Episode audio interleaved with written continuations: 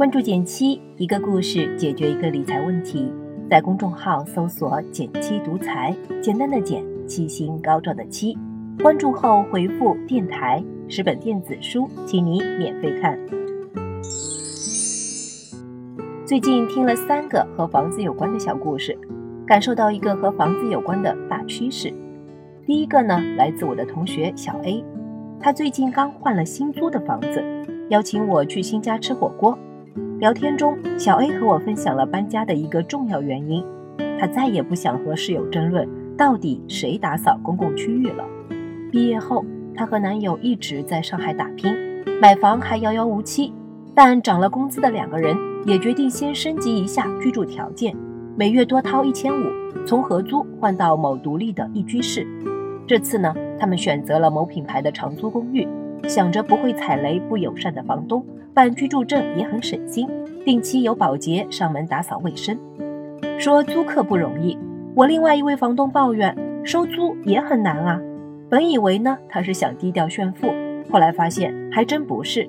他租出去的是有三十多年房龄的老公房，很多硬件都跟不上，修修补补在所难免。他掰着手指跟我数了数，这一年光是修水管就跑了不下三次，修完自家的。还得给楼下的邻居善后赔不是，苦不堪言。另外呢，现在租客流动性高，动不动就退租，于是他就得再找中介换锁重新签约，一个不凑巧呢，还得空置几个月。这付出的可都是时间和金钱成本呢。再来说说第三个，这位朋友演绎了另一种有房的烦恼：出租回款慢，又想凑点钱买个改善房，索性决定把家里一套老房子卖了。看中一套心仪的新房，急忙出手，说卖亏了二十多万。这三个案例中，他们的情况看起来各不相同，却指向了同一个趋势：除了自住房，房子的出租价值和现金流价值越来越值得关注了。我来给你分析一下：第一呢，是租房的比例变高，时间变长，大家愿意在改善租房上花更多的钱。事实是，越来越多的人，尤其是在大城市，他们选择租房。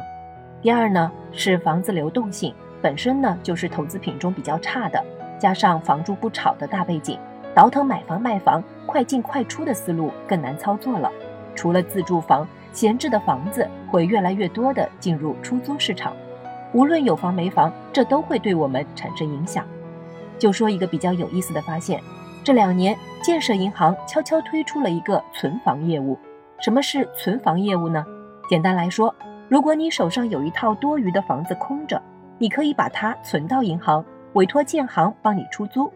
工作人员呢，会根据你的房屋状况，结合地段、交通、周边平均租房价格等因素估一个价。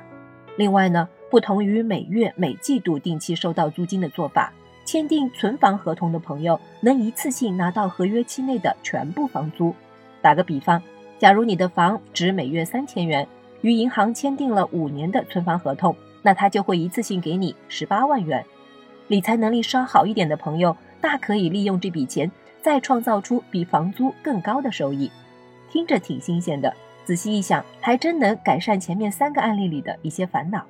对于想租房的房东，挺省心的。之后，房子的装修、出租、维护都不必你亲自操心了。等合约到期后，再把房领回去就行了。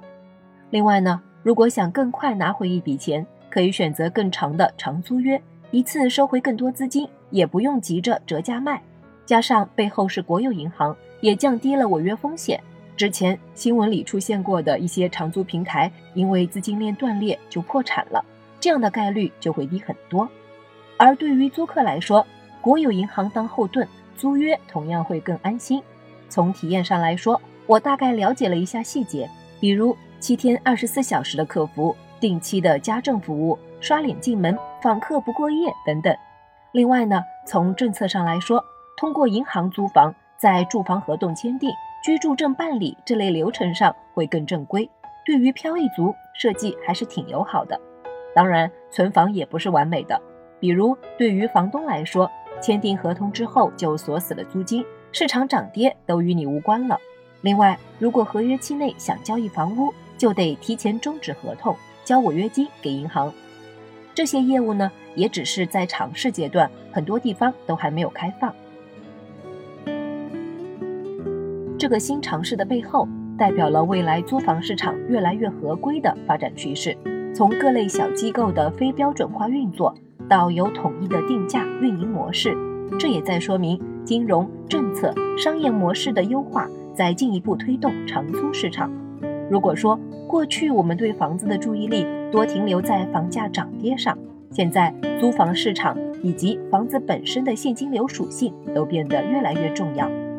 带着现金流视角来两个讨论题，对于租房的朋友。同样的地段有两个选择，选择一，每月五千的房贷买一套五十平米的老房子两居室；第二个选择是每月五千的房租租一套一百平米的电梯房大三房，你会选哪个呢？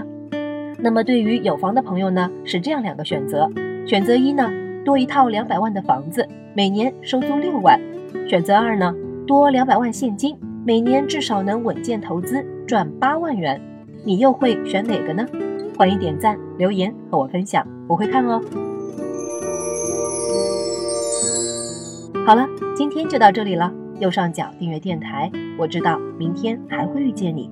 微信搜索并关注“减轻独裁”，记得回复“电台”，你真的会变有钱哦。